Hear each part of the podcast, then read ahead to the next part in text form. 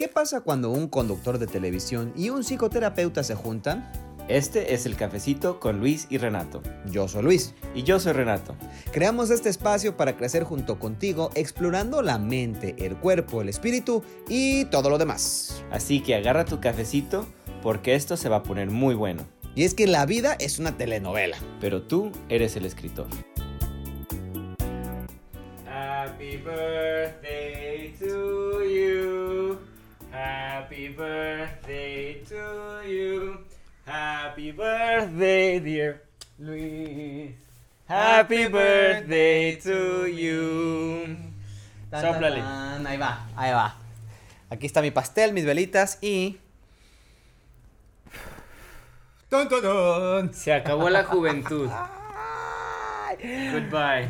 Nuevamente, bienvenidos a El Cafecito con Luis y Renato. En esta ocasión es una, una edición especial porque es mi cumpleaños. Eh, acabo de cumplir 40. 40. 40, 40, 40. Un número mágico y especial. Y bueno, vamos a hablar precisamente de la edad y de las expectativas y de mm, algo que me atreví a hacer esta semana, a enfrentar mis miedos, a Tus enfrentar demonios. un demonio que me venía ahí persiguiendo desde la infancia. Ahí está el pastelín para que se vea. Ahora sí, pregúntame. ¿Qué se siente tener 40 años? ¿Sabes que es bien loco? Que, que jamás me imaginé que iba a cumplir 40. No que mm, pensara que jamás iba a llegar a esta edad, sino como que nunca te vis- visualizas así. Pues nada, es, yo me sigo sintiendo como si tuviese 30, 28, 27. Es bien chistoso porque uh, cuando yo me imagino un señor de 40 años, sin ofender a lo presente, yo me imagino un señor así ya con muchos hijos, maduro, que sabe hacer todo, que, que todo lo tiene acomodado, que no hay ninguna duda en su vida. Y luego te ve a ti. esto? No, pero es bien chistoso porque yo no estoy tan atrás, ¿verdad? Yo tengo 37, no estoy tan atrás de los 40, yo creo que ya voy muy cerca y me siento súper joven, súper, como que me falta muchísimo por aprender, muchísimo por hacer. No se me hace como que, wow, 40 años, lo que yo veía a mí cuando estaba chico, ¿no? Que me imaginaba un señor de 40 Sí. muy, muy, muy acomodado. Sí, y bueno, obviamente es distinto entre los hombres y las mujeres, porque por ejemplo los hombres podemos seguir si- segui- siendo papás a cualquier edad, ah, las mujeres no. Las mujeres eh, pues como que les pesa un poco más los años por la cuestión fisiológica. Pero bueno, a final de cuentas es lo mismo, como dices tú, nos seguimos sintiendo jóvenes, nos seguimos sintiendo de la edad, porque yo estoy convencido que la edad está en la cabeza, porque hay gente de 25 años que son unos viejitos, o sea, que se quejan de todo, que son súper negativos, que eh, es como si estuvieses escuchando a un abuelo que se queja de los dolores de, de todo. Y hay gente de 50 años o de 60 y que se ven súper bien, que sobre todo se mantienen jóvenes de mente. Eso es lo Importante. ¿Y tú crees que a los 40 años sí has cambiado, sí has llegado como algunos... Hablabas de, de que, que hoy domaste un monstruo o un, un- Bueno. un fantasma. ¿Comenzamos por el monstruo? ¿Comenzamos por domar el, domar el monstruo? Doma el monstruo. Ok. El monstruo que durante muchos años me persiguió fue una palabra que la gente, sobre todo los, no la gente, los niños de 9, 10 años me decían que era, para mí era un gran insulto, era un apodo que me pusieron cuando yo estaba chiquillo, porque bueno, pues de, de chiquito era, pues si era feminadito, si era así como que muy correcto, muy modosito. Modosito. Exacto. Entonces, pues, pues me empezaron a decir Jotito, ¿verdad? O Joto, que es Joto es una palabra como muy fuerte. Entonces, yo no sé de dónde salió o cómo se les ocurrió que como que ellos medio que se inventaron una palabra para decirme Joto, pero como de que de cariño, no sé, y me llamaban Jotis. Jotis fue un apodo que me persiguió durante muchos años, que me hizo ah, llorar, que me hizo cuestionarme si, si de verdad quería ah, vivir en algún momento, que me daba vergüenza y que eh, me, pues me, me perseguía, me atormentaba, porque era sobre mi orientación sexual, porque no un apodo que no, no era un apodo que dicen, ah, eres chaparro, eres gordo, eres moreno, eres güero, bla, bla, bla. Era algo que me estigmatizaba, bien cabrón, que te digo, o sea, me, me- hacía llorar, me hizo odiar a muchas personas, alejarme de, de personas que me, que, que me trataban de esta manera. Pero llegué a, a hacer los, las paces con esa palabra y a quitarle cualquier significado. Y ahora estoy usando una camiseta que dice Jotis. Ahí está, mira, Jotis. Y decidí hacerme esta camiseta que está bien bonita. Muy bonita. Por cierto, las voy a Diseñada por él mismo. Yo la diseñé y esta estrellita, en alguna ocasión, un chamaco me dijo, Jotis, que no sé qué. Y yo me acuerdo que me daba mucho, mucho coraje. Y otro, otro chavito, yo creo que tenía unos 10, 11 años cuando me, me decían esto, cuando me hacían bullying. Y otro chavito dijo, defendiéndome, sí, sí, somos Jotis todos y vamos a hacer una fiesta porque somos Jotis. Y en ese momento sus palabras de aliento fueron como que tan importantes para mí, porque es- es- este, este amigo que se llama, se llamaba, no sé, Nacho, me, como que me apoyó, como que estuvo de mi lado, entonces en mi mente me imaginé que estábamos haciendo una fiesta y una, pi- una piñata grande así con letras que decía Jotis y que en la I había una estrellita. Entonces por eso le puse esta estrellita a la I. Entonces esta es mi camiseta de Jotis y que, bueno, el día de hoy ya no, no significa, es una palabra que pues simplemente existe que no tiene ya una connotación tan fuerte como lo tuvo en aquel entonces para mí, que finalmente, o sea, durante 30 años de mi vida jamás había hablado tan, tan tranquilamente, tan abiertamente de, de la palabra Jotis. Y, y ahora me siento súper bien de decirlo, sí, soy pues, porque final de cuentas me acepté a mí mismo, o sea, estoy tranquilo, estoy consciente, estoy seguro de quién soy y que esa palabra no ni me quita ni me pone. Y de hecho estaba platicando con nuestro productor con José Fortanel aquí presente me dice pero esa palabra no es buena es buena no y yo no no es buena güey porque viene de joto no joto sí es malo pero jotis es como bonito y yo le decía pero cómo va a ser bonito güey me dice a ver grita pinche joto a ver pinche pinche joto pinche joto sí se escucha muy culero pero si dices pinche jotis es como suena como que ay mi amigo Con cariño. el jotis Pero qué chistoso, ¿no? Que a lo mejor, eh, si lo ponemos como en perspectiva, a lo mejor los niños que te decían, no te lo decían con tanto coraje, a lo mejor sí te, tenían ese mezcla de entre queremos ofenderte, pero también nos caes bien, entonces vamos a decirte de cariño Jotis, ¿no? Pero en tu corazoncito de nueve años, ¿cómo te estigmatiza, cómo te traumatiza, cómo te, te persigue ese nombre tan horrible, ¿no? Y qué padre que puedas llegar a este momento de quitarte la chamarra y decir, sí, soy Jotis, y, y eso es parte de quién soy, ¿no? Es parte de, no nada más de quién soy, sino de tu brand como, como, como Ser persona, como ser humano, ¿no? Que es un- una cosa importante para ti. Ahí está, ya me aventé la Incluso, chamarra. ¿verdad? Hay, hay, hay otros casos. Yo le estaba platicando a Luis de que hay una drag queen que, que yo me gusta mucho que se llama Trixie, Trixie Mattel. Y Mm. Trixie, su nombre de Trixie, dice que ella, lo- su papá o su, ¿cómo se dice? Su ¿Padrastro? stepfather, ajá, Padrastro. su padrastro, la tortu- lo torturaba, lo- la torturaba, le torturaba con esa palabra desde muy chiquito.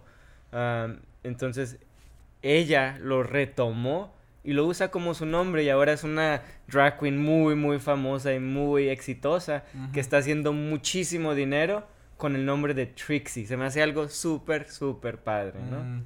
Es más, yo voy a empezar a vender camisetas que digan Jotis. para que me apoyen, para. ¿Quién gusta? Sí, para apoyar a los niños. No, de verdad, creo que sería.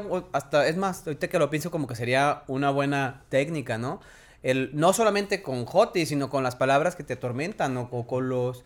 Con el estigma, una vez que logras vencer ese estigma o cuando estás trabajando con él, ponértelo y decir, "Des- e- este soy yo y no importa si, si te gusta o, o si no, ya no me ofendes, o sea, le quito todo el, el peso. Regresando a los 40, ¿tú crees que si no tuvieras 40 años, no te hubieras animado a, a ponerte esta, esta camisa? ¿Qué son algunas de las experiencias que has tú tenido que superar para poder decir a los 40 años, pararte enfrente de una cámara y decir, Mm. Jotis? Ah, bueno, pr- primero lo primero de todo, estar a, a- abierto a mi con, mi, con mi orientación sexual.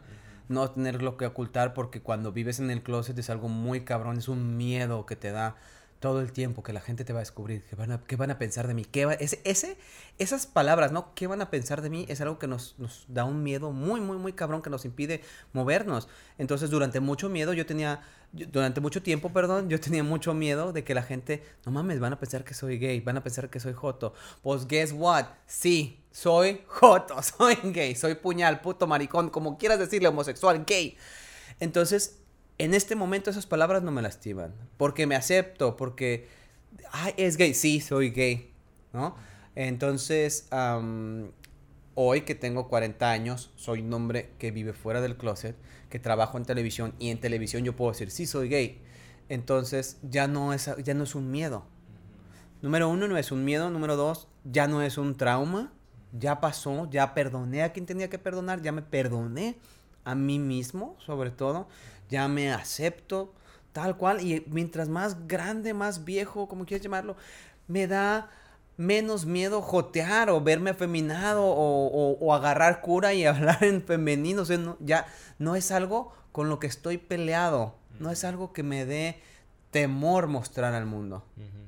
Y qué padre poder llegar aquí, ¿no? Y, y poder decir esas cosas. Y, y unas, no es que nada más a los 40 puedas llegar a decir esas cosas, ¿verdad? To- cada quien tiene una jornada muy diferente y un proceso de, de crecimiento muy diferente. Pero sí, yo, yo creo que, que el llegar a ser esta edad es bien padre. Porque te van llegando muchos, muchos... pues se van haciendo clic muchos botoncitos Mm. y todo se va armando de una forma de que dices, qué rico está todo, qué bien me la estoy pasando. Si no quiero hablar con nadie, no hablo. Si no quiero juntarme con alguien, no me junto. Ya dejas muchas cosas atrás. ¿Qué son algunas de las cosas que tú has aprendido a los 40 años, Luis? Hay gente que te dice que cambia con la edad. Sí, hay cosas. Obvio que cambian con la edad. Por ejemplo, am, ya no desperdicio mi tiempo en cosas que no quiero o que no necesito. Soy hay cosas que me da mucha flojera hacer. Me da flojera aparentar. Me da flojera platicar con gente que, con la que de verdad no tengo una... A ver, ¡Pánfila! O te metes o te callas. Perdón, nuestra perra está gritando allá afuera. Me da flojera platicar con personas con las que no tengo una afinidad real, con las que no tengo un interés real. Me, me doy permiso para hacer cosas con las que antes estaba incómodo. Em, obviamente vas creciendo y la muerte o la vejez se va haciendo más, con, te vas haciendo más consciente de ellas, de que la vida se acaba. Entonces me voy atreviendo a hacer cosas que antes no me atrevía. Porque digo, no mames, el tiempo está corriendo. so, no voy a desperdiciar mi tiempo en esto. No voy a desperdiciar mi, tie- mi tiempo en esta otra cosa que no me beneficia y sobre todo que no me hace sentir bien. Eso, eso yo creo que eso es lo principal, ¿no? Uno de los conceptos más padres que yo he, como que en, mi, en mi vida he reconocido, eh, básicamente vienen de un cuento bien pequeñito que se llama Eleven. Es de una, de una autora, un autor, ah, una chicana que se llama Sandra Cisneros. Mm. Y creo que está en el libro de The House on Mango Street, la casa en, Ah, la no calle. Mango. Y la- el cuento más o menos rapidito dice así, era el cumpleaños de una niña, creo que se llama Maritza. Y, y Maritza cumple on- 11 años y ella llega muy contenta a la escuela y alguien le dice, este suéter apestoso es de Maritza. Y todos dicen, sí, sí, es de ella, es de ella. Y la hacen sentir tan mal que empieza a llorar. La avergüenzan tanto y empieza a llorar, ¿no? Y eventualmente ya se calma y le preguntan después, ¿qué se siente tener 11 años, Maritza? Y Maritza dice, pues la verdad no sé, porque en este momento me siento como si tuviera 5 años. Y solamente quiero que me abrace mi mamá y que she makes it all better, que me haga sentir muy bien. Dice, porque cumplir años no es como que tienes 40 años y ya. Pero no, somos como una cebolla, que tenemos 5, tenemos 6, tenemos 10, tenemos Mm. 15, tenemos 30, tenemos 40. Y dice, y hay veces que te sientes bien inteligente y esa es la parte de ti que tiene 40. Y hay veces que quieres nada más que, que te abrace tu mamá y esa es la parte de ti que tiene 5. Y hay veces que, que haces una pendejada y dices, ay, eso es algo, me, comporté como un niño de 15 años. Porque sí se vale, o sea, porque somos así. Una cebollita. Mm. Layers and layers on top of layers. Y eso es lo más padre, que tenemos toda esta sabiduría, todas estas experiencias en este cuerpecito. Y eso es bien bonito, ¿no? El llegar a este lugar con tanta sabiduría y tantas experiencias que te alivian la vida. Y también darte el permiso de sentir todas esas experiencias, de llorar, de sentir felices, de hacer pendejadas a veces y decir, la cagué, discúlpenme. Sí. Y ya. Sí, qué, qué interesante, qué importante eso que dices. Porque así, o sea, me siento como si tuviera 18, como que estoy por fin siendo mayor de edad, como que por fin me voy a dar el permiso para hacer ciertas cosas, como que this is who I am and I'm not apologetic anymore. Y a veces, y, lo, el otro día platicábamos de eso, que a veces se me ocurren cosas en inglés y, y, eh, soy más fluido en inglés, pero soy mexicano, tengo que hablar español. Pero ¿y qué? ¿Y qué? Porque es simplemente dejarse fluir, dejarse fluir. Y eso es importante. ¿Qué importa que si tienes 50 años y quieres columpiarte en los juegos infantiles o si tienes 18 y quieres... Eh, en los charcos es, exacto, o sea, ¿qué, qué, importa? La edad es solamente un número y la sociedad, el mundo, la historia nos ha enseñado que a X edad tienes que tener ciertas cosas o ya no puedes hacer eh, otras cosas, ¿no? Algo que me acuerdo mucho es que cuando estaba chiquillo, a mí me encantaba usar shorts. Los shorts, siempre yo andaba de shorts, shorts, shorts, shorts. Tepic Nayarit es un clima muy tropical y todo el mundo anda en shorts. Y con la camisa amarrada acá arriba. por la calor. Entonces, mi, mi, cuñado y mi familia me decían, no, es que tienes que usar pantalón porque ya vas a entrar a la secundaria. Y yo, pero ¿y qué? O sea, pues obviamente el, el, uniforme en la secundaria me voy a poner pantalón, pero yo quiero andar en shorts. No, no, es que ya tienes que usar pantalón porque ya eres hombre. Te van a decir Chabelo, no mames. Te van a decir Chabelo, te van a podar. No, no, tienes que usar pantalón. Y yo decía, ¿pero por qué? Entonces ahora regreso y digo, ¿por qué chingados quería que, que eran que usara pantalón. A mí me siguen encantando los shorts. Tengo 40 años, señores, y me encanta usar shorts. ¿Qué importa? Pero ¿cómo, cómo dejamos que la sociedad nos dicta y nos haga sentir mal o nos haga sentir bien? Si se conforme seguimos o no seguimos estas leyes, ¿no? Y hay muchas normas. Si tú y yo estuviéramos en una vida normal, entre comillas, ya somos unos hombres de 40 años, ya tuviéramos 3, 4 hijos, ya hubiéramos estado casados, ya hubiéramos, o sea, una experiencia completamente diferente, ¿no? Y como nos hemos dado la oportunidad de ir en contra de muchas cosas, no de todas, pero de muchas cosas, yo siento que le hemos dado una, una, vivimos con propósito y se me hace bien padre.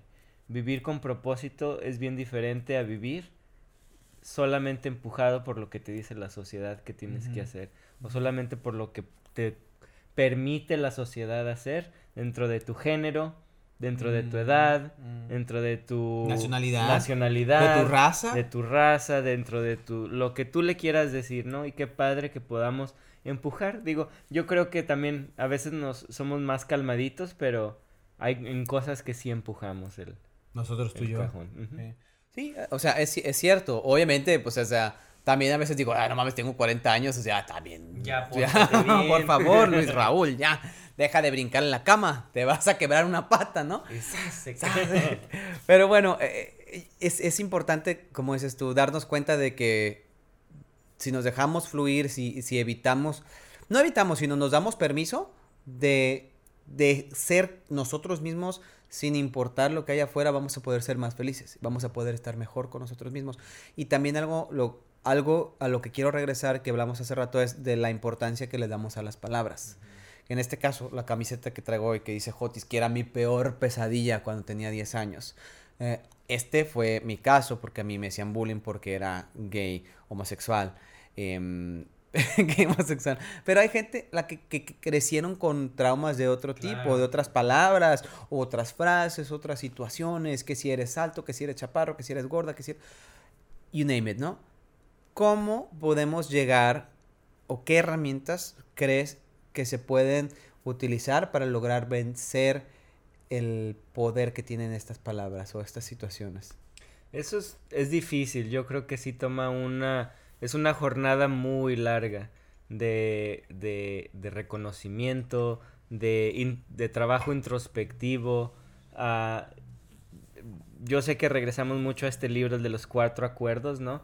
El de los cuatro acuerdos, una de las cosas más importantes es el no tomarnos, no tomarnos nada personal, ¿verdad? Si yo me transporto a esta edad cuando estaba chiquito, a los nueve años, y me acuerdo de, de estos niños que me decían Jotis, ¿no?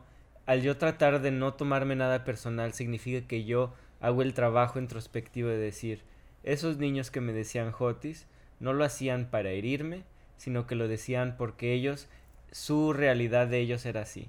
Porque a lo mejor a ellos le enseñaron que tenían que tratar de hacer sentir a alguien mal, uh -huh. para poder sentirse mejor.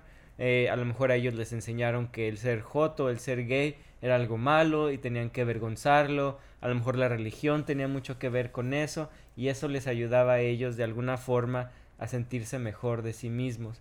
Entonces cuando ellos me decían Jotis, no era en contra de mí, sino era solamente sus cosas, mm. de ellos y sus cosas que habían pasado, que no tienen nada que ver conmigo. Mm. Entonces, al yo darles ese perdón de decir, pues lo hicieron, ni modo, ya pasó, yo me siento bien, estoy contento, estoy seguro, lo sueltas y lo dejas ir. El soltar las cosas te, te da un, una facilidad de vida bien padre, ¿no? Entonces, eso yo creo que es una de las, de mm. los, ¿cómo se dice? de los ejercicios más grandes que yo puedo recomendar a todo el mundo es el aprender a ser introspectivo y soltarlo. Mm. Dejarlo ir. Yo sé que hay de traumas a traumas y hay cosas que sí son muy difíciles de soltar, uh -huh. pero por eso hay mucha ayuda también uh, profesional, estas pláticas, el hablarle. Entre más lo hablemos, más fácil se hace. Entre más digas, jotis, jotis, jotis, jotis, jotis, jotis más fácil se va a hacer y menos poder va a tener la palabra, menos claro, poder en contra de ti. Jamás estoy joteando, jot, decimos jotear cuando actúas como ¿qué? como joto, vaya la redundancia. Entonces jamás había joteado en cámara y ahorita estoy joteando en cámara así moviendo mis manos porque soy jotis. porque soy jotis, porque a final de cuentas eres what it is, o sea, sí. Pero ya no tiene ya no me avergüenzo de eso, ya no me avergüenzo de ser. No tiene poder negativo, sino que el poder lo has agarrado y es positivo. A ver, dime, Jotis. Jotis. Sí, mi ciela. en fin, eh, y también yo creo que es importante darnos el permiso de estar bien con nosotros mismos, porque a muchas ocasiones somos nosotros los que nos estamos empujando que creemos que debemos de actuar de cierta manera, creemos que debemos de, de, responder de cierta manera a las expectativas, a nuestra familia, a lo que nuestra familia piensa de nosotros. Y a veces la familia nada más quiere lo mejor para ti y tú estás con estas ideas, ¿no? O, o, o, o la gente, o gente alrededor de ti. En este caso, por ejemplo, eh, en mi trabajo, eh, que a veces yo mismo, y, y no hablo por nadie más, yo mismo, eh, me he estado empujando y decir, no, Luis, es que tú tienes que ser, seguir y crecer. Y, por ejemplo, ¿por qué, no, ¿por qué estás en Los Ángeles y por qué no eres el conductor de Despierta América en Miami? ¿No? Eres un loser, o sea, ¿por qué no estás ahí? Y uh, hay un conflicto interno hasta que finalmente dije, es que de verdad yo no quiero vivir en Miami. A mí me encanta Los Ángeles y me gusta lo que hago en mi trabajo porque cada día es diferente. Porque si viviera en Miami, o a lo mejor pues sí ganara más si fuese el conductor y tuviera más fama y más reach, más audiencia, lo que sea. Pero a final de cuentas la única persona a la que tengo que hacer feliz es a mí mismo. Uh -huh. No, no, a, no a la sociedad, no, no tener más followers o no tener eh, más X. Oye, puedo ser un loser, pero puedo ser un loser feliz. Uh -huh. Y a lo mejor ni siquiera la, nadie me ve como loser, la única persona que se ve como loser soy yo. Entonces, pues no importa. O no importa si, si, si quieres tener un, un trabajo X, por decir sí. entre comillas. Y así pasa mucho. Yo creo que la verdad, nosotros, hay ciertas partes de nosotros que sí nos aventamos y son como nuestra trayectoria, pero hay muchas cosas también de nuestra vida que lo hacemos simplemente por presión. Por decir, ¿qué sigue, no? Ya llegué a este nivel, ahora qué Eh, Yo tengo un- una de las chicas con las que trabajo. Mm. Le, le estaba preguntando que qué quiere en su vida y me dice, yo la verdad estoy bien así, ¿no? Y, y si algún día me canso, yo me voy a ir a trabajar a, a una- un supermercado. Cero estrés, cero. ¿verdad? Y, y me pasó algo bien similar el otro día porque yo también trabajo en una clínica y mi, mi, mi- el director de la clínica me dice, oye Renato, ¿qué es lo que quieres hacer con nosotros? ¿Cómo quieres crecer en la compañía? Y yo la verdad empecé a pensar mucho y dije, ay, sí es cierto, o sea, ya estoy llegando a ese punto donde Tengo que- tengo que crecer en la compañía. Entonces me sentí mal porque yo dije, no, no tengo otro plan. Ya no quiero crecer en la compañía. Entonces, pero al mismo tiempo me sentí muy a gusto el decir, ya no quiero crecer en la compañía. Estoy Estás- bien haciendo lo que estoy haciendo. Soy feliz haciendo lo que estoy haciendo. Yo hay muchas otras partes de mi vida que me están como empujando, o que me están sacando de mis casillas, o que me están haciendo crecer. Y en la compañía estoy bien, estoy tranquilo, ya no quiero crecer más. Mm. Pero al principio me dio mucha vergüenza, me sentí como un loser, sentí como que si no saco más cosas, si no crezco en la compañía, ¿qué van a decir de mí? ¿Por qué no quiero crecer? Algo está mal conmigo. Entonces llegaron todos estos pensamientos que de- empecé a, a- a llenar mi cabeza, pero es eso, o sea, son expectativas.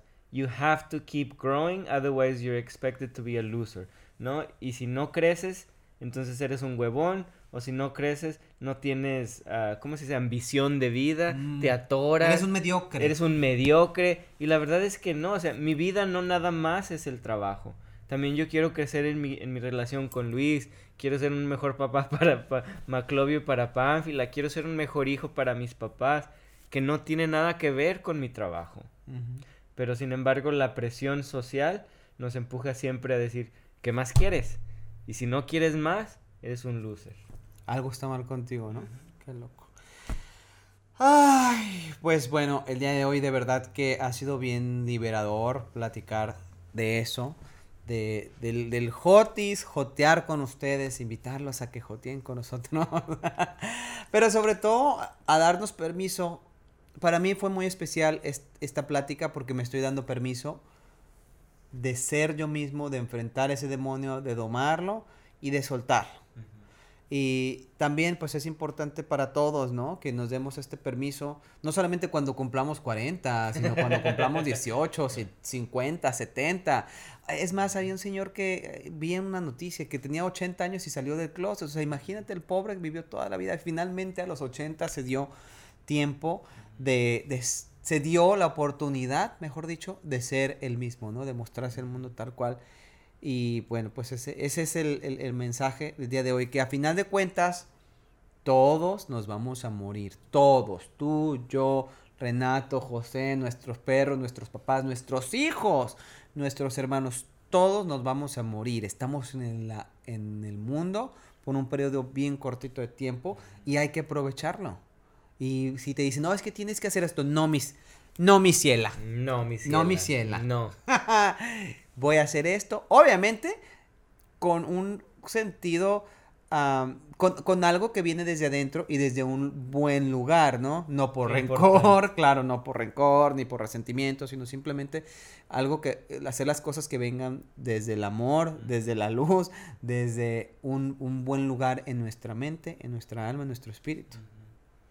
Qué bonito, ¿no? Y poder llegar a ese momento donde te liberas de cosas. Y, y a lo mejor nos ha tocado liberar varias veces, ¿no? O en, en- en etapas, a lo mejor. Por ejemplo, el salir del closet para mí ha sido muy gradual, ¿no? El salir del closet conmigo mismo, el salir del closet con mi familia, el salir del closet con la sociedad, el salir del, del closet en un trabajo, etcétera, etcétera. Como que hay muchos niveles y hemos tenido que matar o luchar con, con estos ah, demonios o estos dragones varias veces, ¿no? Y, así se pasa. Pero qué padre llegar y ser libre y poder soltarlo y no nada más soltarlo, sino también verlo con amor. Me dio mucho, me da mucho gusto lo que dijo Luis a- al final, ¿no? De que siempre, siempre, siempre sea de un lugar de amor, de un lugar de no de herir a nadie más, sino de al contrario, de amor propio, de crecimiento, Mm. de, de liberación, de de flotar, de sentirse eternos en el universo. Eso es bien padre. Entonces, llegar a los 40 o a los 37 en mi caso, casi 38, es bien padre, es bien bonito. Sí. Y, y más el, el soltar las cosas y sentirte como que, ah, caray, esta es mi vida y está bien chida. Me encanta. Me encanta llegar a los 40, me encanta. Ahora sí me encanta ser jotis, mis cielas. Qué padre poder jotear. O sea, de veras que no, quien no lo ha vivido no, no, no sabe. Y a, a mí me cagaba tanto el que me hablaran en femenino o, o ¿sabes? O sea, era, ser afeminado o odiaba mi voz. Es que me escucho muy gay. Pues, guess what? Sí, soy gay. Estoy con un hombre. Mi pareja es un hombre. ¿Qué pedo, no? Entonces, eh, es importante dejarnos fluir y aceptarnos tal cual. Querernos tal cual. Sí, soy hot y sí soy chaparro, sí soy prieto, sí soy gordo, soy flaco, soy güero. Whatever. Aceptarnos tal como somos. Soltar lo que no queremos. No hacer las cosas por las expectativas de los demás. Y ser hotis. Esa es la clave. Pero no, que sean lo que sean ustedes y que encuen- lo encuentren con mucho amor.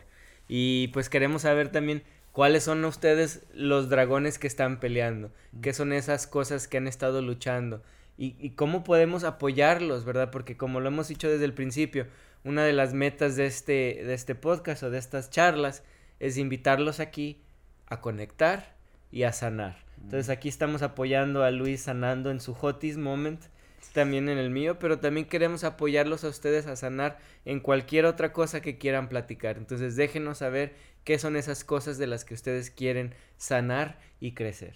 Muchas, muchas gracias por acompañarnos nuevamente. Eh, como dice Renato, ahí pues escríbanos, díganos qué onda. Y recuerden que la vida es una telenovela. Pero ustedes son los escritores.